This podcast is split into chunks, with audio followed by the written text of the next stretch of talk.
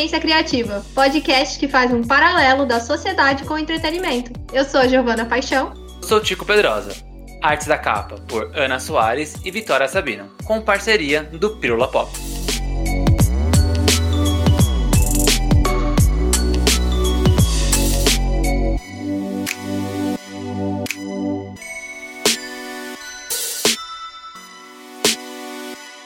Giovana, Giovana Paixão. Eu mesma. Conversar um pouquinho com você aqui. Eu tava, tava revendo alguns textos antigos meus tal. Né, tava vendo alguns livros na minha, na minha prateleira. E aí eu tava pensando assim que. É, poemas ainda, ainda tem seu charme, né? Ainda são charmosos, né? Eu vejo. Eu tava folheando um, um livro aqui que eu tenho em casa. Eu falei assim, mas que, que. É uma lindeza, né? Poema, você não acha? Eu acho, eu acho que poema, assim, é uma coisa que não sai de moda, sabe? É sempre uma coisa fofa, que você coloca ali emoções, então todo mundo acha muito bonito. Mesmo as pessoas que não escrevem poemas ou que não leem poemas com tanta frequência, quando vê um poema, fica, ah, meu Deus, um poema, sabe? É encantador. É quase como se estivesse olhando, sei lá, uma paisagem super bonita, sabe? E aí você sente tudo ali. Você pode nem conhecer quem é o, o poeta que escreveu aquele poema, você já sente. É, é, é, é uma coisa meio, meio doida mesmo. É. Não, e você falou que era fofo, mas tem uns poemas que são, tipo, super pesados, assim, tipo, super é densos, né? E aí, eu sei que tem, tem, tem muitas pessoas, né, que, que acham que poema é tipo, é, sabe, você, é igual você falar certinho, sabe? Con, conjugar. Românticas. É, é, ou quando você conjuga o verbo certo, e aí você fala, nossa, essa pessoa tá falando muito correto, assim, sabe? Tem alguma coisa ah, errada com sim. ela. É verdade, é verdade. Parece que é uma coisa antiga, né? Meio, meio rococó, meio do passado, assim. Meio e... rococó. Rococó é, melhor, é o melhor estilo, melhor época artística. Rococó. Adoro e aí, e aí, eu tava, eu tava aqui, né?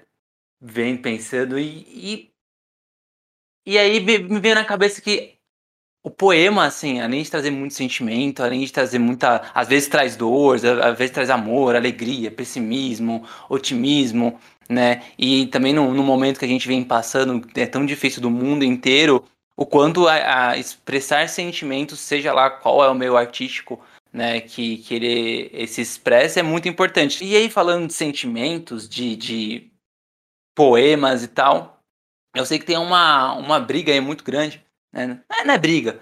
É que as acho pessoas que é uma confusão. É, acho que é uma confusão, né? Acho que é mais confusão mesmo. O pessoal, o pessoal se confunde, né? O que é poema, o que é poesia, né?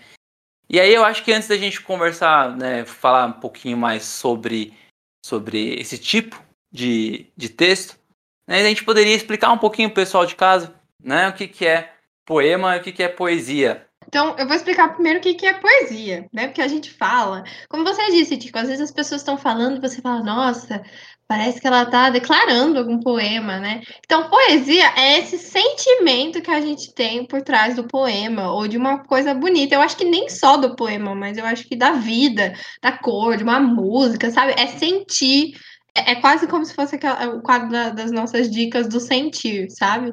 É isso que a poesia faz. A poesia é, é quase um sentimento por detrás das, das artes, né? E até das vivências. Então, poesia é o conteúdo, mas não é a forma, né? É o jeito que a gente sente o conteúdo, mas não é a forma que a gente faz esse conteúdo. É, sabe, eu quando, quando falam que poesia é sentir, assim, eu fico pensando, sabe quando a gente pega a estrada? Né, hum. Para viajar, e aí a gente começa, a gente sai da cidade, começa a ver campo, começa a ver aquelas é, é, aqueles relevos, né? Não chega a ser montanha, Sim. mas são uns relevos tal.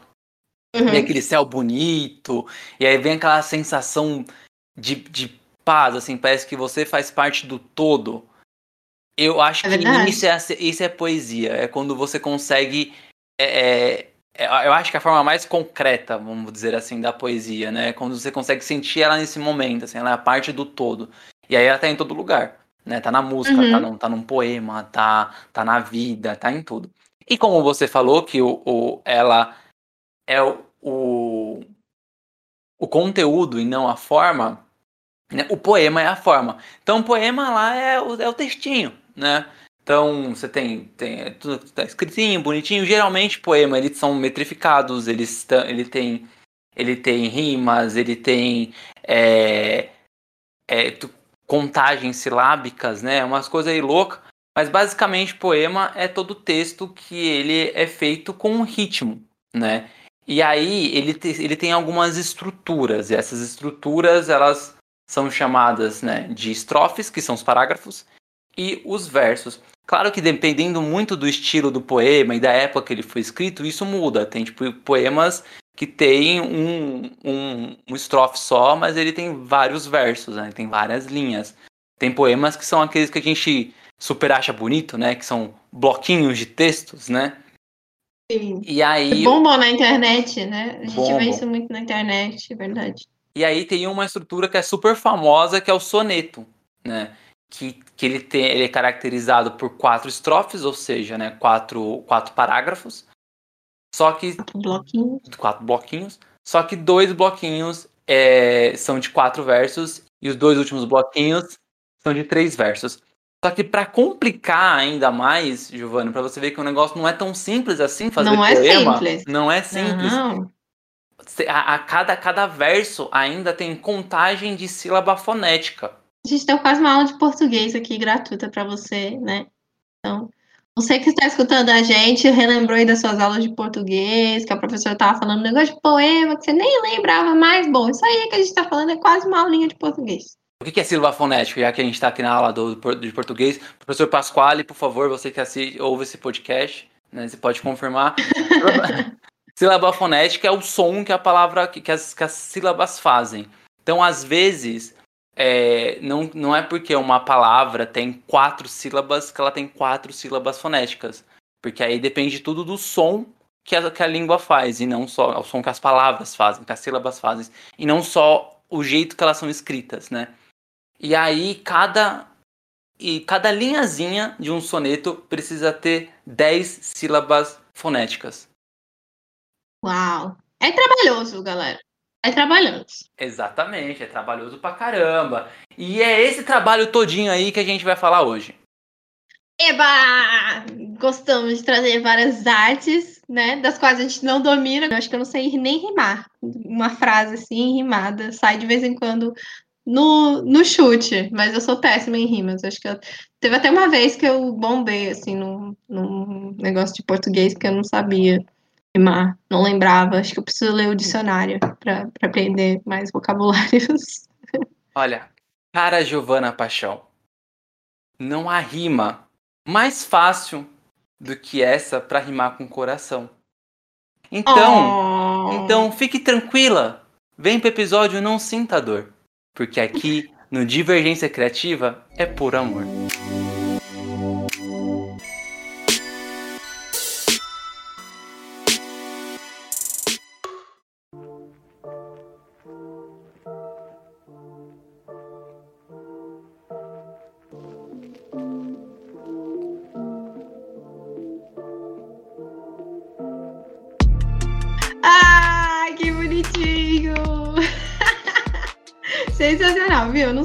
Capaz de fazer isso. Mas é por isso, e por, outros, por outros tantos motivos, que a gente trouxe alguém para falar com a gente de poesia, de poema.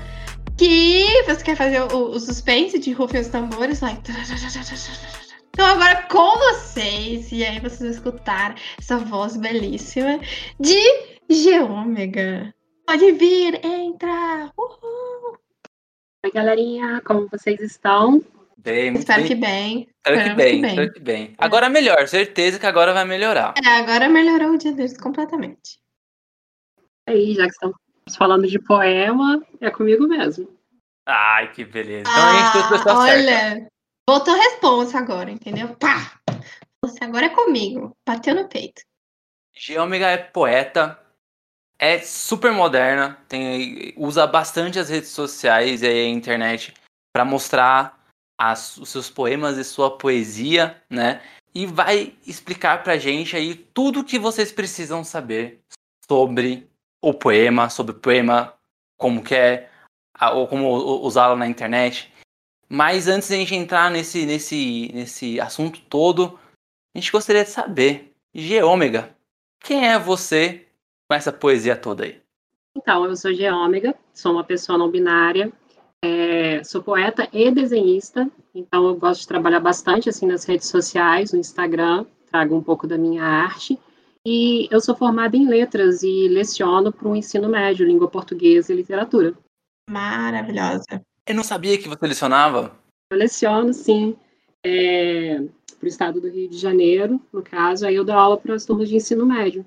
Na verdade, eu, dou, eu posso, posso lecionar também para a segunda fase do ensino fundamental, mas o colégio que eu leciono não tem é, mais essa, esses alunos, né?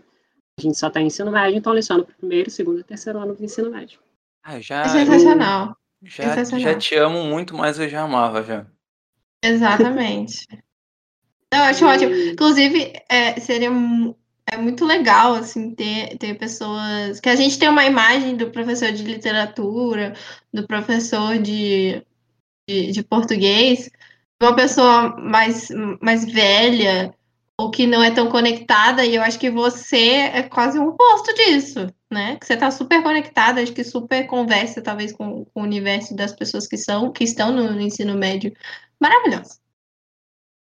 Sim, sim. E é uma coisa assim que os alunos gostam bastante, porque é algo que foge assim do habitual, conforme vocês falaram, mais assim do universo deles e faz bastante sucesso. Sensacional. Muito massa. E bom, a gente fica feliz de ter você aqui para falar com a gente. E a gente queria saber, além de você, de quem é você, como que surgiu essa paixão, esse amor pelos poemas, pela literatura, né? Já que você também leciona literatura. Quando foi que esse, que esse amor surgiu? Porque eu acho que arte é sobre amor também, né? Então, não, não existe um artista que não ama o que faz, eu acho.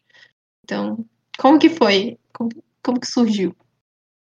Eu, eu acho que, que essa paixão ela surgiu um pouco na própria escola, assim, né, no colégio, e em família também. Acho que um, dos primeiros contatos que eu tive assim com os poemas foi um caderno de, de poemas da minha irmã, que acho que a professora dela pediu para ela fazer. Ela reuniu vários escritores, assim, de vários poetas, no caso, de diferentes épocas, e eu acabei tendo contato com esse caderno. Aí, quando chegou no oitavo ano, a minha professora de português passou esse mesmo tipo de trabalho. Então, aí eu reli aqueles poemas do caderno da minha irmã. Minha irmã também gostava de, de escrever um pouco na época da adolescência dela. E eu me encantei. Eu lembro que tinha o Soneto de Fidelidade do Vinícius de Moraes, foi um dos primeiros poemas assim que me impactaram. E tinha um soneto também de Shakespeare traduzido e aquilo me encantou demais. A partir dessa época, assim, depois quando eu tinha por volta dos 12 anos, mais ou menos na minha pré-adolescência, aquelas paixonites de adolescente, eu utilizava muito dessa estratégia, né, de tentar utilizar da escrita para poder, como uma válvula de escape das emoções que todo adolescente sente, né? E eu acho que começou mais ou menos ali, só que era uma coisa muito muito jogada assim, muito mais somente para poder se expressar e sem preocupação muito com a forma, com as técnicas. Aí quando finalmente eu cheguei, comecei a fazer o curso de letras, é que eu comecei a ter contato mais com essas regras, com a versificação, com as rimas, a métrica, e aí eu pensei, caraca, aquilo que eu escrevia lá no passado, é, eu posso escrever agora de uma maneira muito mais trabalhada, assim, com muito mais qualidade. Eu busquei experimentar, eu me lembro até hoje, um dia que eu escrevi um poema, assim, também sobre os meus sentimentos e tal, sobre as minhas vivências, só que eu falei assim, eu vou levar esse poema para minha professora da faculdade. Aí eu cheguei lá, mostrei para ela, ela olhou para mim assim, por que, que você não participa de um concurso de poesia? O quê? Concurso de poesia? Concurso de poema? Existe existe? isso? É. Uhum. Ela falou assim, existe sim, e você tem talento, é, você escreve bem. Aí ela me deu dicas e tal. Aí eu lembro que eu peguei, é, esse, acho que foi esse mesmo poema que eu mostrei para ela, eu me inscrevi em, eu busquei na internet vários concursos, assim, e eu me inscrevi no concurso da Universidade Federal de São João del Rei. Isso foi lá em 2013. E não é que o meu poema ele foi aceito e ele acabou sendo publicado no livro do, do concurso de poemas. É aquilo Que mim, mágico. assim, é incrível. Aí desde então eu sempre escrevo. Tem épocas, época que, assim, que eu escrevo um pouco mais, época que eu escrevo um pouco menos. Vai muito, assim, também dos sentimentos, que ainda é uma forma de, de escape mais, mais trabalhada, mais profissional. É, e assim vai indo, vem em ondas como o mar. Que massa! Não, mas, Aí, porra, poeta é, é, é, uma lasqueira, né? Porque olha como ela terminou. Exatamente. Vem ondas como o mar. na, na nossa cara. Deixa, eu, per deixa eu perguntar uma coisa. Agora na, na pandemia, é, com essa loucura toda que tá acontecendo, o Brasil, o mundo, é, tá, tá, como, como tá escrito assim? Porque eu sei que muitos artistas, eles estão com com esse, essa, essas ondas são quase maremotos assim, né? Tem uns que, que conseguem, conseguem produzir, outros não conseguem produzir. Eu mesmo tive dificuldade de produzir durante o ano passado todinho. É, fico feliz também porque a Sandy, né, eu vi uma, uma entrevista com, com ela e ela falou que não estava conseguindo escrever nada. Eu falei assim, ok, se a Sandy não, não consegue, então tá tudo bem para mim. Né? A Sandy do Sandy Júnior, você disse? A Sandy do Sandy Júnior. Entendi. É. E é, se ela não consegue, então tá bom, tá tudo bem para mim, né? Pensei. e a... É a régua. É a régua, exatamente. Eu queria saber como é que foi aí o, o teu processo criativo durante é, 2020, 2021, como tá sendo hoje? Foi bem conturbado, assim, porque no final de 2019, eu estava no processo entre 2018 e 2019 que eu estava escrevendo um romance. Então eu fiquei vidrada na escrita daquele romance. Era, era um, um de uma adolescente, que tinha os sonhos dela e tal. E eu praticamente terminei de escrever aquele romance lá no finalzinho de 2019 e falei assim, agora preciso revisar. Comecei a revisão, aí surgiram alguns problemas antes da, de surgir a pandemia. Eu fiz uma pequena pausa, falei assim, ah, em 2020 eu vou voltar a escrever esse romance e finalizar ele para tentar publicar e tudo mais. Aí Chegou 2020 e quando eu achei que eu ia começar a revisar esse romance, veio a pandemia. Eu travei de uma determinada forma que, assim, até hoje eu não consegui voltar para ele. Tá ali, só falta ser revisado, e eu não consegui. E por outro lado, é, no caso, na parte da poesia, diferente de você escrever um romance, por exemplo, quando você vai escrever um poema. É, porque todos os dois têm poesia, né? Eu usei a palavra poesia. Tem poesia tanto no romance quanto no poema, porque a poesia conforme vocês falaram, ela é o sentido, a sensação, os sentimentos das coisas.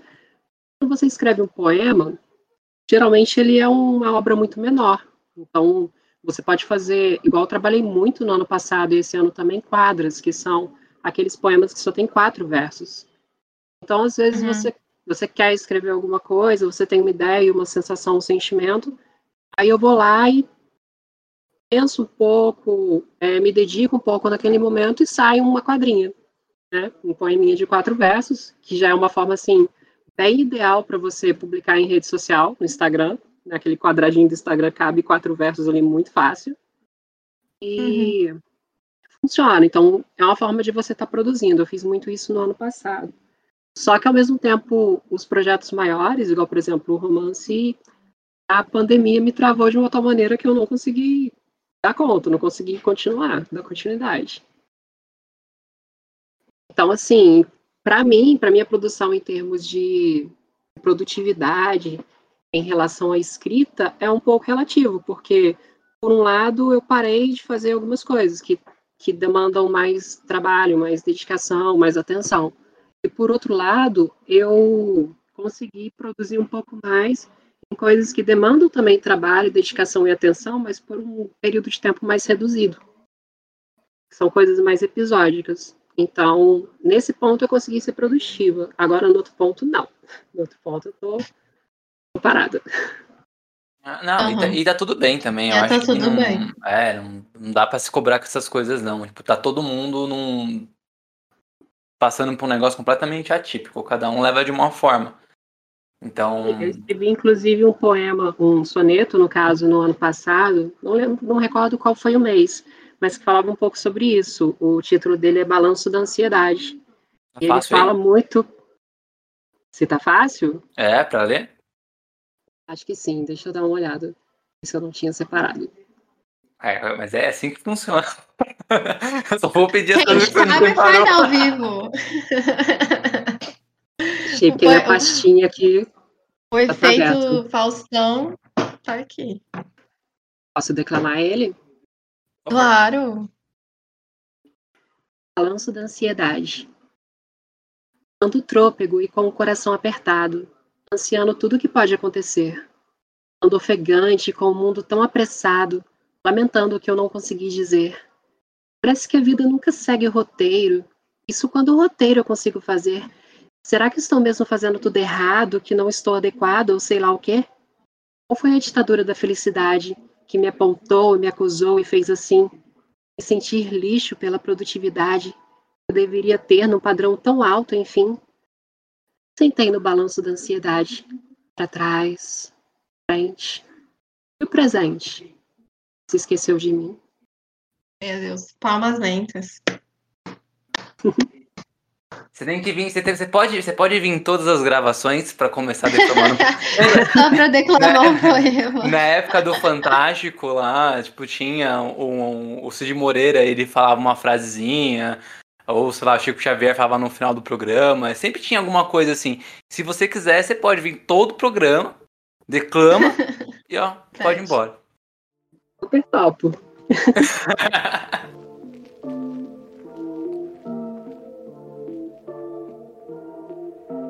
perguntar uma coisa. É, a gente tem, no, no começo do, do, do, programa, né? A gente referiu, a gente é, referiu a você como um poeta, né? E aí tem aquela, aquela discussão de tipo.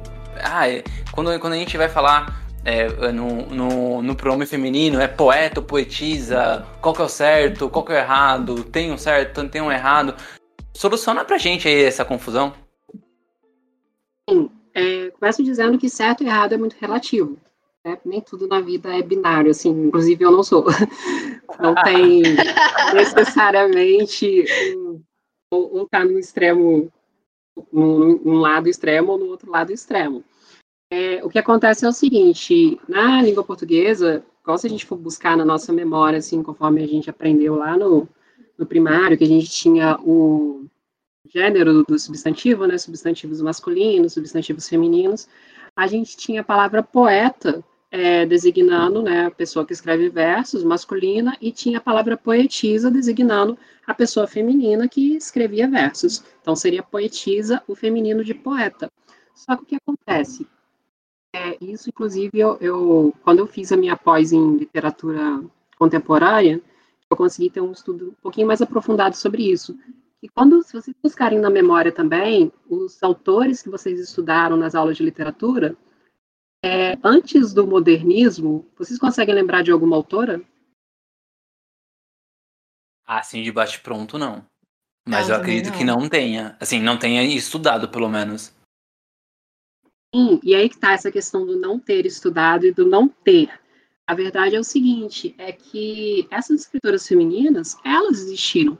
Só que elas não ganharam o prestígio que os escritores masculinos ganharam, e não necessariamente por conta de qualidade de texto, mas por conta de que a nossa sociedade, né, principalmente nessa época do passado, porque o modernismo ele é no início do, do século XX, então no século XIX, no século XVIII e daí para antes, as mulheres elas não tinham reconhecimento na sociedade. Elas poderiam escrever e escrever muito bem, mas elas não seriam reconhecidas, não seriam estudadas, não seriam publicadas com a mesma ênfase que os homens seriam. O mero preconceito, o mero machismo da sociedade. Então, o termo poetisa, designando quando uma mulher escreve é, poemas, ele acaba sendo um pouco parecido também quando a gente vai buscar lá nas cantigas medievais, que a gente tinha, quando uma cantiga falava de, de amor, de sentimento amoroso, ela poderia ser cantiga de amor e cantiga de amigo. Qual é a diferença? A cantiga de amor é quando um homem declara seu amor por uma mulher. E a cantiga de amigo é quando a mulher declara seu amor por um homem. Porque a mulher não poderia amar e declarar o seu amor assim para um homem, um sentimento amoroso. Teria que ser uma amizade. Ela não teria esse poder.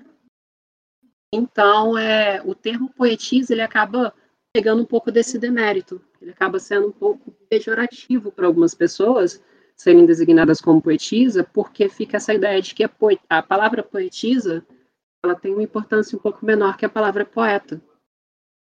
Então, muitas pessoas, assim, que escrevem, é, muitas pessoas femininas que escrevem textos em versos, preferem a designação poeta, que também, pelo dicionário, pode ser utilizada tanto para pessoas masculinas quanto para pessoas femininas, que poetiza, porque teria essa conotação mais pejorativa.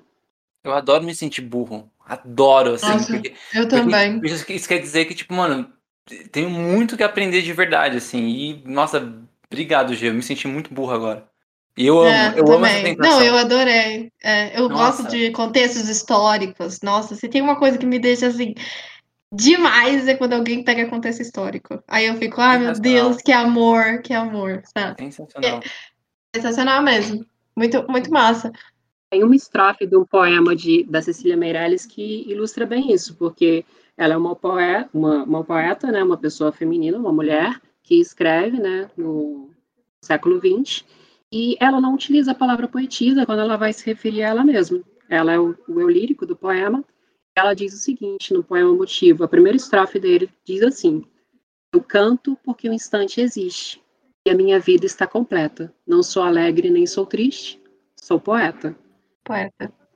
Exatamente. Hum, Então, ela bravo. traz essa autoridade da palavra poeta para não pegar nenhuma questão de, de ser pejorativo com a palavra poetisa. Ao mesmo tempo, é, escritoras femininas podem também preferir ser chamadas de poetisa justamente para poder se apropriar dessa palavra e utilizar ela como um instrumento de poder. Assim, por exemplo, como muitas pessoas que são trans e se apropriam da palavra é, travesti e utilizam ela como um instrumento de poder para se empoderar, porque foi uma palavra que foi durante muito tempo utilizada de forma pejorativa e elas não. Elas assumem essa palavra para si, dizem não é pejorativa, é o que eu sou, eu quero ser reconhecida por isso. Então também poetisa pode ser o correto para as pessoas que têm essa, esse tipo de visão, esse tipo de, de colocação social. Então, É quase, é é quase uma ação de resistência, né? Exatamente. Então, tanto poeta quanto poetisa, se está certo ou se está errado, eu acho que é um pouco como a maneira com que a pessoa quer ser chamada, no masculino, no feminino ou neutro. Pergunta para a escritora. Como você prefere ser chamada? Eu acho que seria o ideal para saber qual que é o correto, porque é um pouco que até individual. Uhum. Eu acho, eu acho muito bonito quando as pessoas perguntam, porque elas já assumem que elas não sabem de nada, né?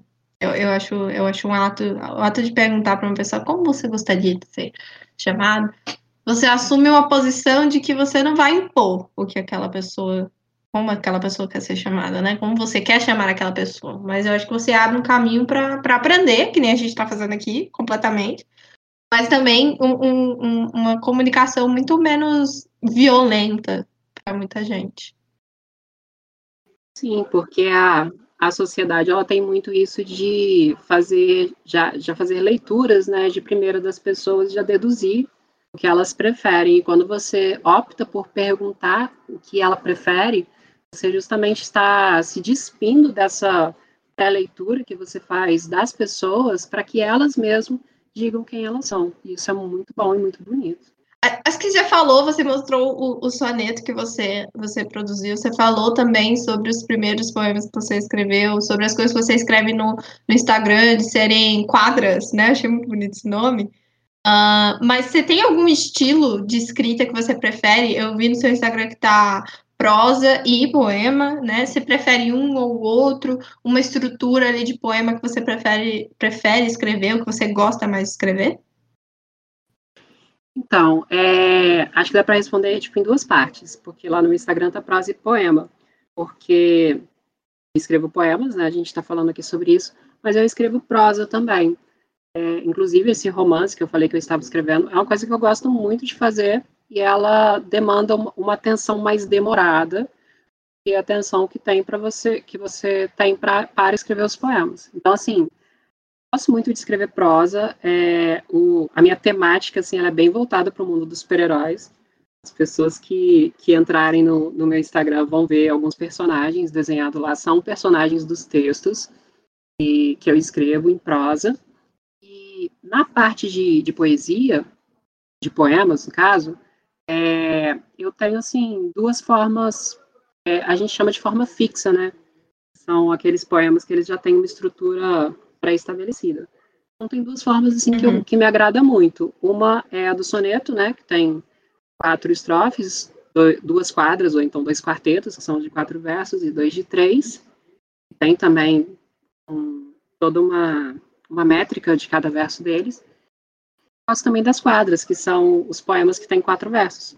Justamente pela versatilidade, por eles serem bem rápidos, assim, você conseguir passar uma mensagem de uma maneira de uma maneira mais instantânea, mais, mais simples. E ou melhor, não necessariamente mais simples, mas de uma maneira mais impactante, mais rápida.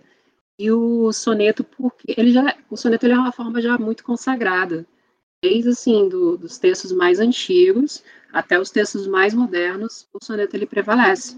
Então, vocês conseguem encontrar sonetos de, de poetas recentes, de, de, poetas modernos, e ele tem uma, uma estrutura que também consegue incorporar o tema muito bem. Então, eu gosto muito dessas duas formas. Tá, essas, ah, essas estruturas que são mais, mais clássicas, mais fechadas, assim, tipo soneto, por exemplo, é, tem, tem, tem esse lance de contagem da sílaba poética. É, hoje em dia as pessoas se preocupam com isso ou só com, a, com o tamanho do, do, das, estro, das a quantidade de estrofes e, e quantidade de versos? Então, é, para responder a sua pergunta, eu tenho que dizer assim, aonde? Porque depende. Por exemplo, se a gente for pegar a produção que as pessoas têm hoje em dia, muitas pessoas escrevem assim. Hoje em dia, muita gente escreve poema. E muitos não se preocupam necessariamente com a estrutura. E isso não é também nenhum erro e não nenhum problema necessariamente. Tudo depende para que qual é o objetivo daquele texto. Quando você entra, por exemplo, no mundo editorial e você chega, por exemplo, numa editora que ela, é mais tradicional ou no âmbito de publicação que exige um texto que é um pouco mais tradicional, então essa parte da, da estrutura do texto ela conta muito. Inclusive, é, conta também a intencionalidade do autor de muitas vezes não ceder a algumas pressões que talvez uma editora pode fazer para estar tá publicando o seu texto, porque você tem que conciliar. É, eu já vivi muito isso, porque eu publiquei algumas coletâneas no, nos últimos anos, e você tem que às vezes que negociar, ver o que realmente aquela pessoa está contribuindo para o seu texto e ele pode melhorar, porque a estrutura que você fez ela não está tão adequada assim, e até onde aquelas modificações que são propostas, ela pode desconfigurar o seu texto e matar o texto assim. Então, o autor que deseja publicar no âmbito mais tradicional, ele tem que ter muito esse jogo de cintura, saber até onde é, a mensagem do texto ela pode incorporar as modificações da estrutura e até onde ele tem que realmente adequar a mensagem do texto à estrutura. É um pouco assim de saber a medida certa das coisas. Um pouco de experimentação também, né? Me parece. Né? Você vai, vai experimentando ali o que, que funciona, o que, que não funciona, dá uma olhada no coleguinha, né? o que, que funciona para ele. Acho bem, massa. Esse lance de, de experimentação eu acho bem legal, assim. Eu, eu gosto muito da forma, né? Eu acho bonito. Eu, eu sou bem entusiasmo, entusiasta, né? De, de, de poemas. Eu já escrevi bastante, assim, né? Mas não me preocupava muito nisso com, com forma, não. Às vezes, mais em questão de.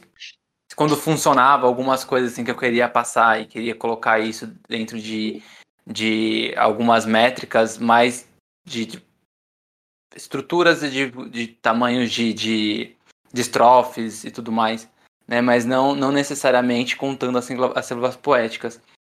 E, e até cheguei a ter um blog, ainda tenho, né? O site está tá no ar ainda, é chamado Folipena. Mas faz muito tempo que eu não atualizo ele, não coloco nada nele. Até tava, tá, passei a. Acho que no começo do ano passado, eu acho que tava mudando algumas coisas, tirando alguns textos muito antigos, ia refazer do zero site, mas aí. cansei. Veio a pandemia, tá? aí eu fiquei preocupado com outras coisas e não conseguia mexer mais nisso, assim, não. Eu gosto, eu gosto de alguns poetas, eu gosto do, do Vinícius de Moraes, eu gosto do Drummond, eu gosto do, do Manuel de Barros. Aliás, o Manuel de Barros tem um dos meus textos preferidos da minha vida, que chama Um Menino que Carregava Água na, na, na Peneira. E esse texto é muito importante para mim, assim, porque, tipo, eu, eu tive contato com ele quando eu tava escrevendo muito poema. Muito, muito, muito. Era uma época, assim, que eu escrevia, sei lá, três, quatro, cinco por dia. É, quando eu ah. ia pro trabalho, assim, sabe? Eu ia pro trabalho, pegava uma, um caderno de anotação e escrevia muito poema né? E tinha uhum. uma, uma mulher que trabalhava comigo e ela achava lindo e maravilhoso isso, sabe? Ela achava incrível. E aí ela falou: ah, você conhece esse texto aqui? É o menino que carregava água na peneira do, do Manuel de Barros. Aí eu falei assim, não. Né? Conhecia Manuel de Barros, mas nunca tinha visto esse, esse, esse texto dele. Ele é, um, ele é um, um, um poema, mas ele não tem forma. Né? Ele, então ele é compridão, assim, ele não tem forma. E aí é, é a história de um menino que ele ele é, é a expressão de um artista todinho, assim, sabe? E ele tenta passar os sentimentos dele é, de uma forma e, e o Manuel ele coloca isso dentro do, da história de que ele passar o sentimento e tentar explicar isso para as pessoas é como ele estivesse carregando água na peneira. Eu, não, eu acho que eu não tenho nenhuma, nenhuma um poema decorado. Eu acho muito bonito quem consegue. Tive um, tive um, um amigo uma vez que ele tinha um poema que ele curtia muito e ele decorou o poema de uma prática. O soneto que eu falei que foi um dos meus primeiros contatos com, com o universo dos poemas, que é o soneto de fidelidade, eu tive que fazer um trabalho do colégio, eu falei assim, não, a gente tinha que declamar, eu falei assim, ah, eu tenho que decorar esse texto para que consiga declamar ele. E assim, ele tá na minha memória até hoje. Tipo, Esse posso é fechar é os olhos e eu consigo declamar. De tudo, então, meu amor, pouco... serei atento, e etc, etc. Então, então, então declama, declama ele. Declama. declama eu falando, né? Começar a declamar e esquecer. Vamos é muito lindo esse, esse soneto. Soneto de fidelidade. De tudo, ao meu amor serei atento antes, e com tal zelo, e sempre, tanto, mesmo em face do maior encanto, ele se encante mais seu pensamento. Quero viver em cada vão momento, e em seu louvor e espalhar meu canto, e rir meu riso e derramar meu pranto, ao seu pesar ou ao seu contentamento. Assim, quando mais tarde me procure, quem sabe a morte, a angústia de quem vive, quem sabe a solidão, fim de quem ama, possa me dizer do amor que tive, que não seja imortal, posto que chama, mas que seja infinito enquanto dure texto é uma lasqueira. É. Gente, Vinícius de Moraes eu, tenho uma... é Vinícius de Moraes. Ele é, nossa, é, é, muito lindo. Não tem como. Mas eu, eu, eu acho. Eu não sei, eu tenho essa impressão, talvez seja porque eu acompanho muita coisa na, na internet, de que quanto menor é o poema, mais ele me pega, assim, de, de ficar horas, minutos refletindo sobre aquela coisa, porque eu acho que fica tão é, tão nítido, né, o que quer, o que quer dizer, que, que você pega para você, sabe? É uma, é uma coisa que, que, eu, que eu tenho essa impressão. E aí, alguns, alguns desses sonetos que são pequenos, eu não considero um soneto grande, né, por conta da estrutura, eles, eles ficam, né, com a gente. E eu acho que eles batem muito mais do que, às vezes, sei lá, um poema que seria de duas páginas. Eu acho Sim, porque lindo. acho que a mensagem se dilui quando ela é muito grande. E às vezes a, a gente não consegue guardar tudo, né? Ainda mais no mundo uhum. instantâneo que, que tem hoje, de tudo ser muito rápido, muito. É... Fugiu a palavra agora, muito instantâneo mesmo. E esse, o soneto, ele, ele não é tão pequeno, igual, por exemplo, Conta Quadra, mas nos 14 versos que ele tem, ele consegue conter essa, essa até essa instantaneidade do, do sentimento e por isso é uma forma tão consagrada até hoje.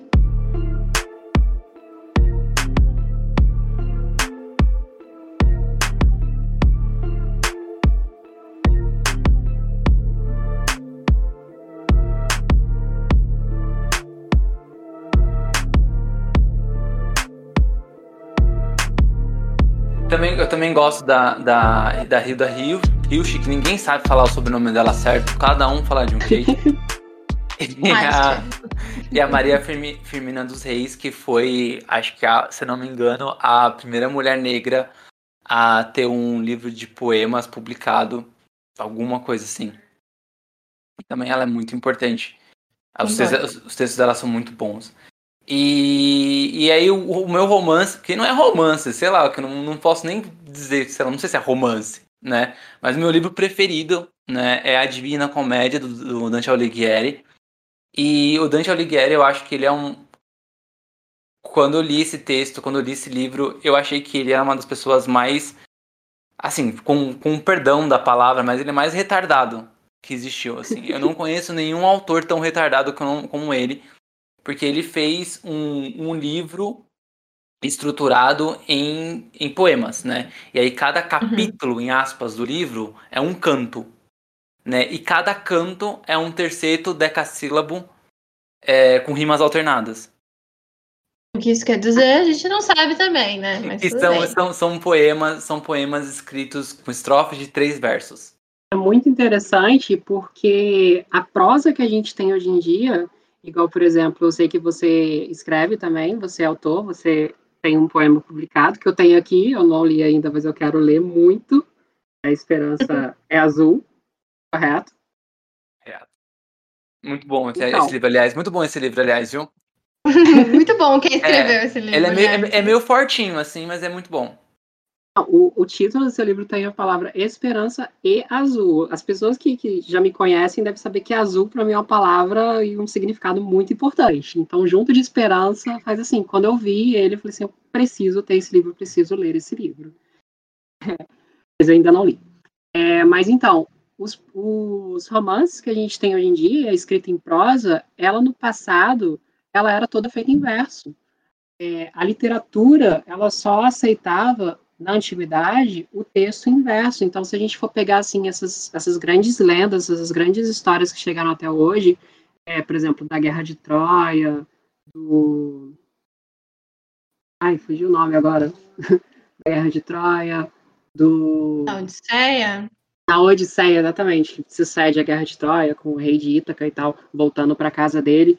Esses textos, eles são originariamente escritos todos em versos, todos em estrofes, e assim, era uma coisa muito louca, porque tinha toda uma métrica que as pessoas tinham que, que fazer daquela forma, daquele jeito. Esses textos são atribuídos a Homero, e esses textos eram chamados de epopeia, eles eram gigantescos e todos escritos em verso. O, o romance, ele só foi surgir lá com o romantismo, por volta do século XIX, acho que o primeiro texto que é considerado romance, assim, é o Don Quixote, em que, em que começou a pegar esse, essa moda de se escrever em prosa, de você não depender do verso e da metrificação para poder contar uma história. Então, hoje em dia, o poema ele é muito é, atribuído ao sentimento e ele é mais distanciado da narrativa, mas na antiguidade toda a narrativa ela era em poemas, ela era em versos, que eram as epopeias. E esse texto aí do Dante, é, eu não consigo pronunciar Alighieri, Alighieri. não é? Isso, ele, se eu não me engano, também ele é uma, uma epopeia, né? Porque ele é uma narrativa longa, ele conta uma história grande, uhum. só que essa história é contada na forma de, de versos. Hoje em dia não tem mais isso. Hoje em dia, quando você não. vai contar uma história, principalmente longa, você utiliza a prosa. Tanto é que o romance ele, ele ganhou esse nome porque ele surgiu na época do romantismo. Muita gente fala assim, ah, vou ler um romance. Ah, é uma história de amor? Não, é uma forma de escrita, não precisa ser de amor. Tem romance de terror, tem romance policial, mas ele tem esse nome por causa do período que ele surgiu, que é o do romantismo, onde a prosa ganhou, começou finalmente a ganhar espaço na literatura. Então isso é tudo muito curioso, porque hoje em dia a gente associa muito poema, sentimento, mas no passado ele era associado a contar a história mesmo, a narrativa. É loucura. O, do, o livro que eu tenho do, da Divina Comédia, é, eu, preci, eu precisei comprar a versão com comentários. Porque, uhum. primeiro, que a, a, tradução perde um monte de coisa, né? O livro original é italiano e também no italiano que nem é dito mais, nem é falado mais. É um, é de, o livro é de 1200 e pouco.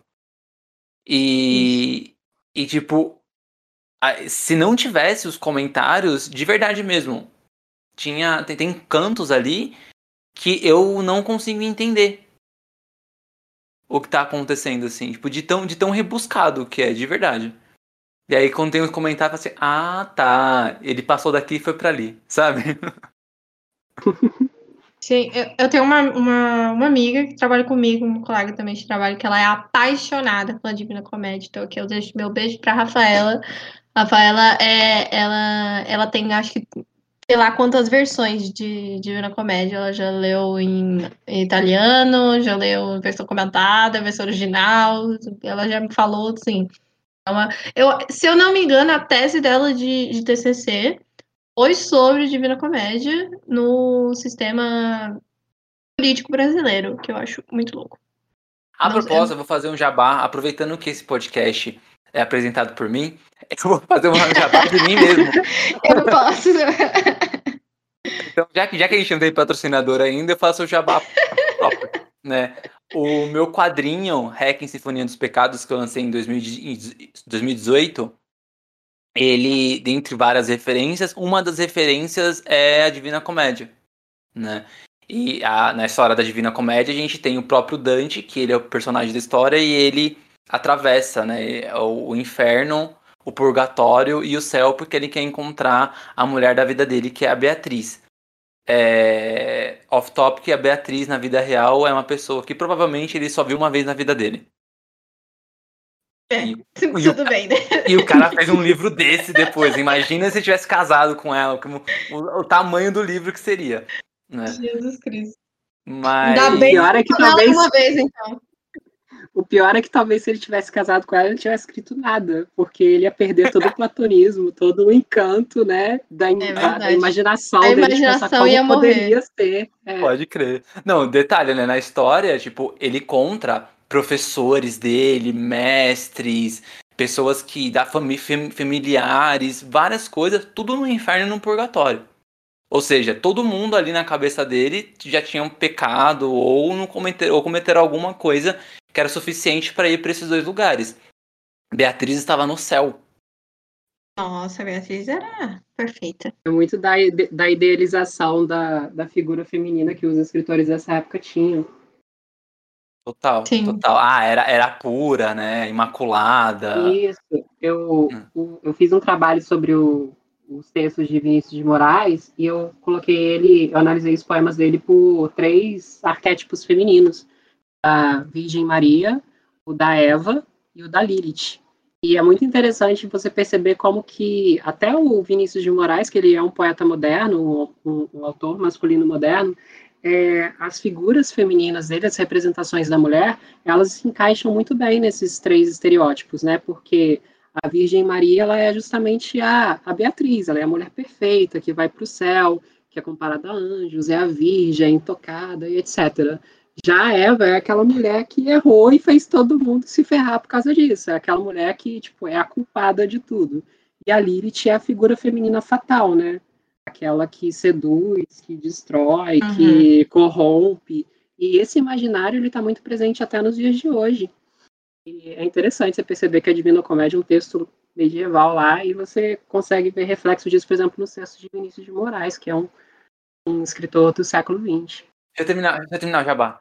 E aí o, o, o Hacking, ele, ele, ele tem algumas referências e uma delas é a Divina Comédia, tanto que é que o protagonista, que começa a história morto, né, Johannes, ele encontra um ser é, feito de vazio e esse ser se chama Limbo, né? Limbo, ela é ela é, é baseada no Virgílio, que foi o, o, a pessoa que, que acompanhou Dante durante todo o inferno e purgatório, mas Virgílio não podia ir até e até, e até o céu. E aí, Virgílio, como ele nasceu antes de Jesus, ele era um poeta que nasceu antes de Jesus, o Virgílio ele não podia né, ir para nenhum desses, desses, desses lugares, ele não podia permanecer né, no purgatório, nem no inferno, nem no céu, porque ele não conheceu a palavra da salvação, então ele era obrigado a ficar no limbo.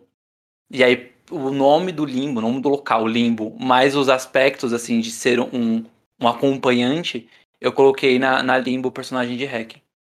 Muito legal. A limbo é aquela que tem o buraco no formato do coração, assim? É, ela mesmo. Ai, aquele desenho muito lindo.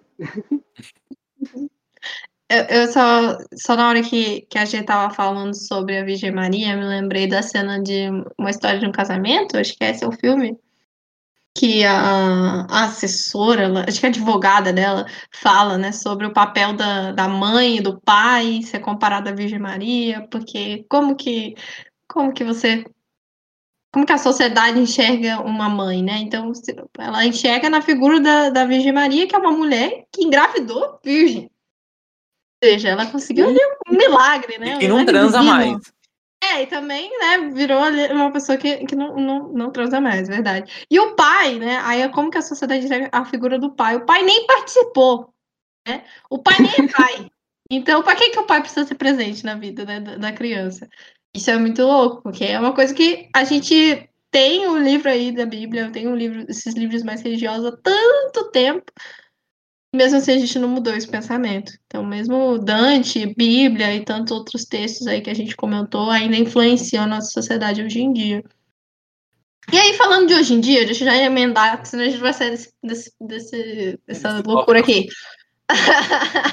é, a gente viu, e acho que talvez seja, seja mais o, o, o Stalker do Tico que tenha visto, que você estava participando de alguns concursos no Instagram. E a gente queria saber como que é a sua relação com a com as redes sociais e a sua criação. Tanto, acho que desenho, a gente não falou sobre isso, mas a gente vai abordar também, de que você é uma artista quase completa poeta, né, desenhista, professora, ai meu Deus, perfeita. Então a gente queria saber como que é essa, essa vivência dentro da internet com a arte, com a sua arte, principalmente. Então, eu acho que uma das melhores coisas que, que me aconteceu foi começar a utilizar o Instagram, porque eu já, já desenho e escrevo há bastante tempo. E eu nunca consegui ter levar isso às pessoas, assim, às vezes eu postava assim no Facebook, de uma forma ou de outra, e o alcance era muito pequeno. Aí, acho que de 2000 e 2018 para cá, não sei, eu comecei a utilizar mais a, a o Instagram para estar tá trazendo, estar tá publicando os meus textos, os meus desenhos, e eu comecei a descobrir muitas coisas. Foi através de lá que eu conheci editoras, que eu conheci é, maneiras de, estar publicando os textos, que eu consegui encontrar gente que gostava do que eu fazia. Eu, eu pensei, caraca, realmente vai ter gente que vai gostar do que eu faço, e tem. Então, concursos mesmo, que igual esse que participei do ano passado, é, então, assim, é um espaço que favorece muito a criação. Hoje em dia, qualquer pessoa que tem um celular na mão não, né? Mas a maioria das pessoas tem, de fato, acesso a um smartphone, à internet, e consegue, se tem uma inspiração, consegue, se tem uma, um dom, uma, uma capacidade, assim, de, de, de, algum tipo de produção artística, uma vontade nesse tipo, ela consegue produzir o, o seu trabalho e levar as pessoas. E isso é muito importante, porque o artista sem o público é muito difícil, porque produzir para ficar na gaveta, uma pessoa, uma hora a pessoa desanima. Mas quando você consegue de fato levar para as pessoas e você tem essa resposta, nem sempre é uma resposta positiva, às vezes você vê que tem algo que você pode melhorar, algo que funciona mais do que outro tipo de coisa, e isso ajuda bastante. No ano passado, participei de um concurso de poemas no, dentro do próprio Instagram, era uma conta chamada Lírica Intermediária.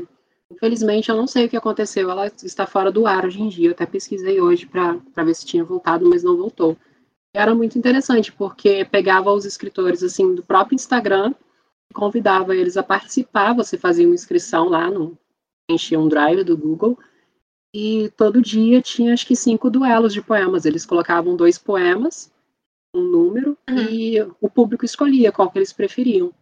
E nisso eles iam é, todo dia é, selecionando alguns e jogando para as finais, para as semifinais, para as finais até ter um vencedor que receberia um prêmio e teria o, o texto publicado dentro da, própria, própria página deles. Assim, tem muitas oportunidades. A internet ela veio favorecer bastante e trazer bastante diversidade e inclusão para as pessoas que escrevem, porque você tem diversos meios de, de conseguir levar o seu texto, levar a sua arte adiante. Que demais. É, é bom, eu acho que essas, esses Instagrams, assim, essas organizações que ajudam, né? Ah, tanto, eu acho que também networking, né, que é a palavra, acho que do momento, assim, no, no mercado também, a gente fala muito sobre isso. Você conhecer outras pessoas que estão ali no, no, no, seu meio de vivência, né, acho que o Tico também deve saber por experiência própria, porque é roteirista, escreve, então você tá junto de pessoas que fazem a mesma coisa que você ou coisas parecidas com você também te dá um certo conforto, né, que você está ali é, vivenciando coisas, essas pessoas podem te, te divulgar ou te recomendar alguma coisa que está acontecendo de legal. Então, eu acho que a rede social facilitou muito esse contato entre as pessoas e conexão também. Network é uma, uma palavra-chave mesmo, porque de fato é uma rede que vai se criando. Conforme você entra ali e começa a publicar e você começa a conhecer pessoas do seu meio, elas vão te indicando, tipo, igual, por exemplo, eu fui num evento literário, na própria escola que eu leciono. Aí eu chamei uma escritora que eu conheci, que eu só conhecia de Facebook, mas era da minha cidade. Aí a organizadora uhum. perguntou assim: Ah, você conhece alguma escritora para vir participar? Porque aqui vai, ia participar tinha desmarcado. Aí eu chamei ela. Aí eu conheci ela nesse dia, conheci a outra convidada. Essa outra convidada que foi lá, que também era professora, falou assim: Ah, eu bem já publiquei numa editora tal. Aí eu fui lá, pesquisei a editora e vi que eles tinham é, tinham editais abertos para poder estar tá publicando, inclusive tem ainda esse ano. Se alguém que está ouvindo o podcast escreve, tem interesse em publicar prosa ou poesia, pode pesquisar a editora Andros na internet, vocês vão achar lá, tem vários livros, que várias coletâneas que eles estão organizando, tem um prazo até 31 de maio para estar tá enviando o texto, que vocês conseguem ser publicado. É só ler direitinho lá e ver quais são as regras, como que funciona. Aí eu consegui, entrei em contato com essa editora, mandei meu texto para lá, foi aprovado, o texto foi aprovado para publicação e para ser lançado num evento lá em São Paulo. Eu nunca tinha ido em São Paulo, sou de uma cidade do interior do Rio de Janeiro, Barra Mansa. Provavelmente vocês não conhecem. não, infelizmente não. Eu não ia nem comentar nada, mas já que você falou, não, não conheço. falar, já ouviram falar de Volta Redonda, cidade do Aço, no Rio de Janeiro? Volta Redonda, sim. sim. É do lado dela. Volta Redonda era Barra Mansa ano passado, tá? Mas é, construíram a CSN, que é siderúrgica lá, e no meio do, do século passado, aí ela se transformou em outra cidade, né? Então todo mundo esqueceu Uau. de Barra Mansa. Oh, tadinho de Barra Mansa. Um beijo para Barra Mansa. Então, é. aí eu fui para São Paulo pela primeira vez, conheci um mundo de gente, escritora, tipo, é um, muito importante para mim esse momento, foi um evento de 2019, e esse livro que eu participei, que foi o, a coletânea Madre Pérola, eu participei com um poema chamado Fio dos Meus Cotovelos, é, ele tinha uma premiação. Todos os livros que essa editora publica têm premiações. E o meu texto foi indicado para premiação. Então, ele está entre os cinco indicados para o Prêmio Strix de literatura, só que com a pandemia de 2020, o prêmio de 2019 ainda não aconteceu. Então, eu ainda não sei se vou ganhar ou não. Mas tudo isso aconteceu, se você voltar assim, porque eu conhecia pessoas e resolvi ir a um evento literário e conhecer mais pessoas. Então é muito dessa questão de, de network, de você ir atrás, de você trocar figurinha mesmo, porque você às vezes acaba ajudando uma pessoa, ela acaba te ajudando também. E quando você vê, você está lá, você está publicando, você está escrevendo, você está conhecendo gente, você está gravando podcast com o Tico Pedrosa, e você nem percebe como que isso começou. Muito Ai, massa. que máximo. Eu quero te conhecer pessoalmente, Gê. É, Vamos tomar vacina logo. Eu quero. Pô, você tomou vacina, né? Porque você é professora, não tomou? Não tomei o, o, o STF. Eu não, eu não sei exatamente como tá agora, mas até alguns dias atrás eu tinha estava pesquisando ele suspendeu a vacinação dos professores no Rio de Janeiro. Não estava é tendo vacina assim, eu estava tendo vacina para as pessoas que eram que tinham comorbidades. Então, é. como ah, a maioria das aulas ela está funcionando de forma híbrida ou então remota, aí o STF foi lá e cortou do, dos professores para poder estar tá priorizando essas pessoas que têm mais risco, né? Uhum. De É, tudo bem, STF, você está perdoado agora depois dessa explicação.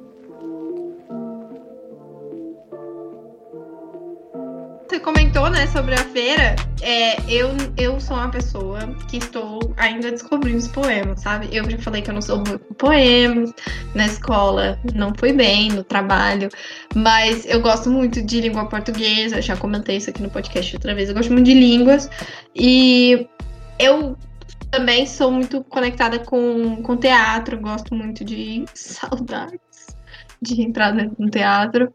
É, e acaba que eu não consumo tanto poema escrito, né? Pelo menos na internet, assim, as quadras, como você disse, sim, aí eu, eu consumo mais. Mas livros, tenho bem poucos livros de poema. Só que eu tô morrendo de saudade de sarau. Porque eu gostava da interpretação, né, da, da, pessoa ir lá e falar. Já participei, já falei alguns poemas que hoje em dia eu nem lembro eles mais. Mas eu gosto também dessa coisa mais urbana acho que também, talvez por morar em São Paulo, ter essa, essa conexão mais com, com os slams. E aí eu, eu deixei aqui duas pessoas que eu gosto muito. Um que é o Lucas Penteado, que participou do BBB, e eu conheci ele muito antes do BBB, acho que em 2016, alguma coisa assim. Eu tava seguindo o Slam Resistência, que é um dos slams mais famosos aqui de São Paulo, acontece ali na Praça Roosevelt, acontecia pelo menos, né, na Praça Roosevelt.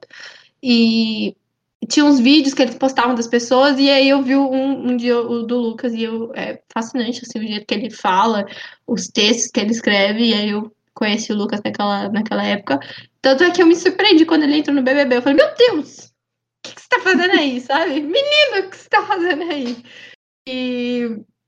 Mas o meu, o meu poeta, assim, favorito hoje em dia é o Lucas Afonso, é outro Lucas, que ele é da, aqui perto de onde eu, de eu moro, ele é da periferia de São Paulo, da Zona Leste.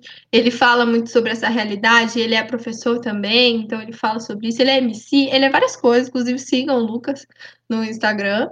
É, e eu gosto muito do, dos poemas dele, que ele fala, ele, ele é meio romântico. Tem um poema que ele, que ele fala que é sobre a chegada de uma mulher, né? Sobre como ele interpreta a chegada dela nos lugares, né? Quando ela chega, as coisas mudam. Eu acho bonito o jeito que ele interpreta é, esses poemas próprios, né? Ele escreve e ele interpreta também com vídeos, às vezes no Instagram. Então, eu sou muito mais fã do, da interpretação do poema, por isso que eu adorei escutar você, tá bom? Declarando os poemas, que eu gosto de escutar. Mas não consumo tanto, mas vou mudar isso, prometo. Vou, vou ler mais, que eu também acho que é importante. Isso é interessante também, porque com o Instagram, por exemplo, as ferramentas da internet, a gente consegue levar outras formas das pessoas estarem acessando o poema.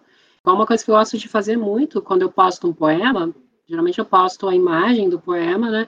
Mas eu jogo lá, coloco aquele post em carrossel do, do Instagram, e na sequência eu coloco o vídeo com a declamação daquele texto. A pessoa pode ah, tanto somente ler, se ela não quiser ouvir, mas ela pode arrastar para o lado e ouvindo aquele, aquela declamação. Eu gosto de usar uma trilha sonora de fundo também. E, às vezes ajuda, às vezes a pessoa tem um, alguma dificuldade na, na, leitura ou na interpretação, e às vezes ela, ouvindo o texto, aquilo se torna até mais acessível e, e de mais, mais fácil compreensão para ela. É uma forma de estar tá também iniciando essa pessoa no universo dos poemas, é bem legal. Muito massa. Beijo, consumam, consumam poemas e poesias, qualquer formato que seja. Ai, meu Deus, não tem, tem que ir pro final, não quero. Ah, tá acabando. tá acabando. Ai, que pena. Draga, tá é. acabando. Mas aí, Gê, é, aproveitando, você falou de alguns, alguns livros que você participou, né? É, que foram publicados com alguns poemas seus e tudo mais. Fala um pouco sobre eles, né? Quais são, se tem como encontrar, o pessoal é, quem, quiser ter o livro físico em si. E além disso, se você tem vontade de lançar uma coisa inteiramente sua, você, provavelmente sim, né? Porque lá no começo do podcast você comentou sobre o seu romance, mas é, é como, é, como tá sendo esse processo de, de, de, de finalização? Você tá deixando o e-mail de lado, mas sei lá, tem ideia de fazer também um livro de poemas ou não? É, conta um pouquinho, né, sobre isso e também coloca suas redes sociais aí no, no jogo, Fê. Né, para o pessoal também seguir, acompanhar os, seu, os seus poemas é, lá na internet, seja diariamente, semanalmente, sei lá, mas é, acompanhe as coisas novas que você vem produzindo. E seus desenhos Sim. também, obviamente, né? Que a gente não tá falando dos seus desenhos, mas você também desenha, são desenhos lindos. Sim, vocês conseguem me encontrar no Instagram. É, vocês podem digitar lá G, é J-E, não é G com, com a letra G, não, com a letra J. J-E ômega. Tem um underline entre os dois, mas acho que só de escrever já na, na busca G ômega, vocês já vão encontrar a minha conta. O meu arroba, né, ele é J-E underline ômega, e lá tem é, os meus textos, tem os meus poemas e tem também os meus desenhos. Eu tentar organizar tudo em coluninha, assim, uma coluna de, de arte tradicional, né, desenhada à mão, uma coluna de poemas. Eu estou tentando fazer os poemas agora todos ilustrados, com um desenho para ilustrar ele e do lado os desenhos digitais. É, eu estou com um projeto para o segundo semestre desse ano, que é para poder postar justamente esses textos, esses poemas que são em quadras. Aí eu, vou, eu criei uma outra conta do, do Instagram só para estar tá postando eles, assim, sem me preocupar com o desenho, sem me preocupar com tudo o demais que tem nessa conta principal. Vocês conseguem encontrar lá, tá linkado na minha conta principal mesmo. Então, se vocês entrarem lá, vocês vão achar, mas se chama Poemas Instáveis. É, eu peguei esse Insta de Instagram e coloquei Poemas ah, Instáveis lá. Eu vou começar, vou começar a publicar as minhas, as minhas quadras lá, postar minhas quadrinhas lá. É, os livros que, que eu já participei, tem o, o do 13º concurso de poesia da Universidade Federal São João del Rei, que eu falei, né? Só que esse acho que já não encontra mais, porque ele é de 2013, ele é antigo. Mas os outros livros vocês conseguem encontrar. Tem um link para minha lojinha lá no, no, Instagram mesmo. E lá eu consigo estar tá vendendo os livros para as pessoas. Eu participei de duas coletâneas da editora Andros, lá em 2019, que é um de contos, que se chama Epifanias, e o de poemas, que se chama Madre Pérola, que inclusive é o que eu estou indicada para o prêmio, para a premiação dele, Prêmio Strix. Ano passado, em 2020, é, eu consegui participar de uma iniciativa de uma escritora chamada Karen Soarelli. Não sei se vocês conhecem. Ela, ela mantinha, não, é, por enquanto está no período de ato, está pausado, mas era um, um quadro no YouTube que se chamava Diário de Escrita, onde vários escritores participavam e se incentivavam a escrever os seus livros, e eles lançaram uma coletânea de contos fantásticos, que se chama Curtos e Fantásticos. Eu participei nessa última coletânea no livro Curtos e Fantásticos 2, da editora Jambô. Então tem um, um contozinho meu fantástico nesse livro. Um conto curto e fantástico. Bem legal. E os meus projetos de, de publicações futuras, tem mais uma coletânea que eu estou para participar da editora Andros, só que ela ela para ter saído ano passado e não saiu por conta da pandemia também é um, uma coletânea de histórias de terror, de contos de terror, se chama Disforme. E tem também o um hum, romance. É bem interessante. E tem também o romance que eu preciso concluir para iniciar a publicação dele, que é a Bailarina. E ele é uma história, ele é um, um drama teen, com a protagonista é uma adolescente, tem todo seus sonhos e seus problemas familiares, só que ele é ambientado num mundo onde existem super-heróis e onde existe uma crise entre as pessoas que têm superpoderes e as pessoas que, que, são pessoas normais e que às vezes se sentem ameaçadas por causa disso. Nossa, então ele tem essa ele tem essa pegada assim. Sem é... pressão, tá, G, mas termina logo de revisar. Sem pressão, mas com pressão pessoal, vou terminar, vou terminar a revisão desse livro e, e buscar para estar tá publicando ele. E eu tenho interesse sim em estar tá publicando um livro só meu, assim, só com os meus poemas. Eu queria fazer um livro ilustrado. Não sei para quando que, que esse projeto vai poder sair, mas eu tenho essa, essa vontade, sim. Até mesmo participei de alguns de, de alguns desafios literários, tanto no ano passado quanto em 2019, que se chama WordTuber. É baseado no Inktuber, onde no mês de outubro os desenhistas vão lá e, e escrevem um escrevem, e desenham, fazem um desenho por dia de acordo com uma lista de temas. O Wordtuber ele é para escritores, aí as pessoas escrevem um texto por dia baseado numa lista de temas. E nisso eu fiz algumas coletâneas de poemas, tenho de 2019 e a de 2020. Eu penso assim estar tá publicando ela, porque eu ilustrei todos esses poemas também. então, esses são os meus projetos. Sensacional. Você ganhou um fã, tá? É, dois. Ai, fico muito feliz. Nossa senhora, sensacional. E assim, a gente acompanha pela, na, nas redes sociais, eu, eu acompanho a G faz um tempinho já. Eu acho que foi. Eu não sei quem começou a seguir quem. E quando eu vi, eu tava seguindo, tava vendo já alguns poemas e tudo mais, mas assim, com tanta coisa acontecendo na internet, com tantas pessoas e com o algoritmo às vezes sendo tão injusto, né? Com, com texto e com N coisas que às vezes não, não, não vem no meu feed, né? O, as postagens da, da G. E aí, conversando agora, assim, que a gente nunca conversou, conversou, conversou, né? E conversando agora, assim, é, é tão mais fantástico, sabe? Tipo, tem. tem, tem eu, eu acho engraçado que tem pessoas que quando a gente é, conhece, assim, pela internet, assim, não conversa, mas conhece, acompanha e tal, e, e não. E, e conversa, né? Vai lá e acaba conhecendo, decepciona. Você fala, puta, mano, não devia ter conversado com essa pessoa, porque pelo menos ela, ela era legal na minha cabeça, né?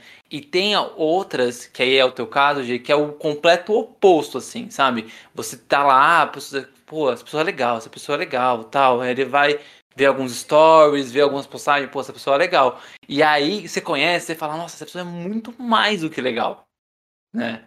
Eu acho que foi isso, essa, essa é a sensação que eu tô sentindo. É superar, nossa, é, é, é, dobrar a meta. É dobrar a meta. Entendeu? Isso, superar expectativas. Eu fico muito feliz por isso, porque eu acompanho o seu trabalho, Chico, já há um tempo. Você participa da, da editora Crase, eu sigo lá, o Crase conversa e tal, aí de vez em quando você aparece, aí eu comprei os livros, os quadrinhos, aí te encontrei no Instagram, acho que foi eu que comecei a te seguir primeiro. E para mim é um prazer enorme estar aqui nesse encontro, estar conversando, estar conhecendo vocês também. Então, isso para mim é muito importante. Ah, então tá. Ah, vai ter que acabar o programa. Vai ter que acabar. E, aí eu só queria pedir assim, né, pra você falar um, um poema seu, que eu sei que você separou um. Não, primeiramente, eu já queria deixar o convite para você voltar. Ah, é verdade, tá é verdade. É sempre, o convite é sempre já tá assim. aceito. O convite e... já tá aceito. Só programar que eu tô dentro. Ah, então fechou, Beleza. então. Ou você pode ser o nosso Cid Moreira. Pode ser é, também. Tem essa opção. ai, ai, mas pode falar agora o poema. Pode falar, porque a gente está aqui todo, todo ouvidos. Separei um poema aqui que ele trata um pouco de, dos sentimentos que uma pessoa não binária muitas vezes ela acaba por ter. É, não sei se as pessoas conhecem, é, uma pessoa não binária é uma pessoa que ela não se identifica em nenhum dos extremos opostos dos gêneros binários, que seria o gênero masculino e o gênero feminino.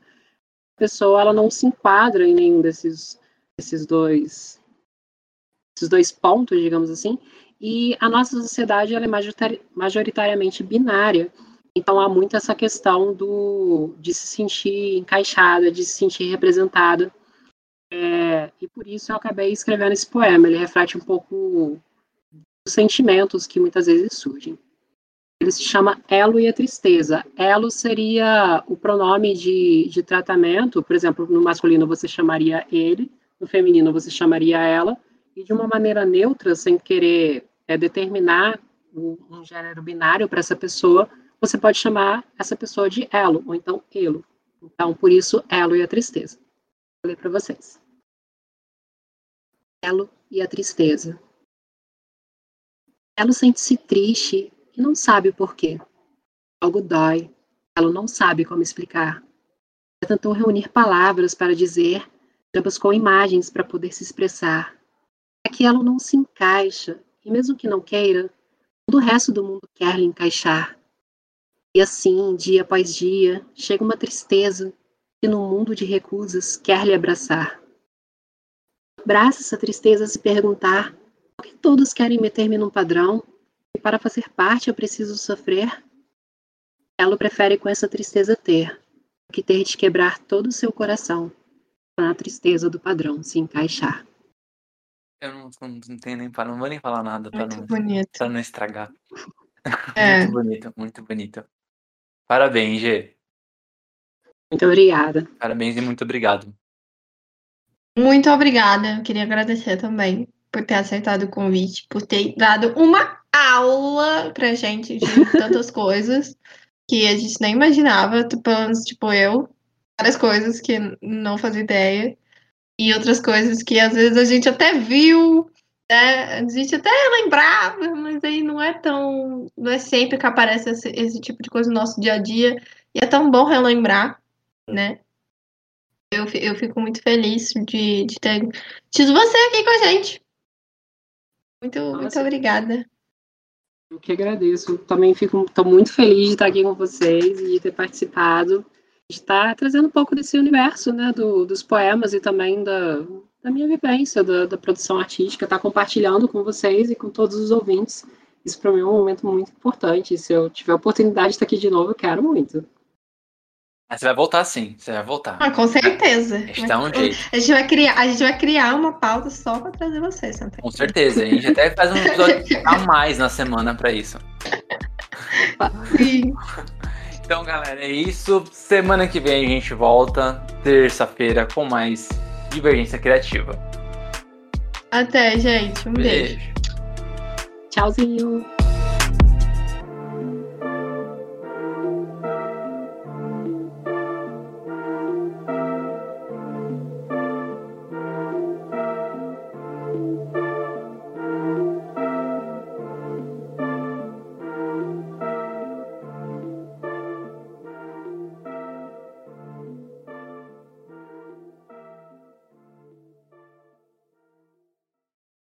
Você ouviu o Divergência Criativa. Gostou do episódio? Nos siga nas redes sociais. Apresentadores, arroba Tico Pedrosa e arroba paixão.gio. Ilustradoras, arroba anarte.soa, com dois N's, e arroba itsartv. Podcast, arroba Divergência Criativa. Até a próxima!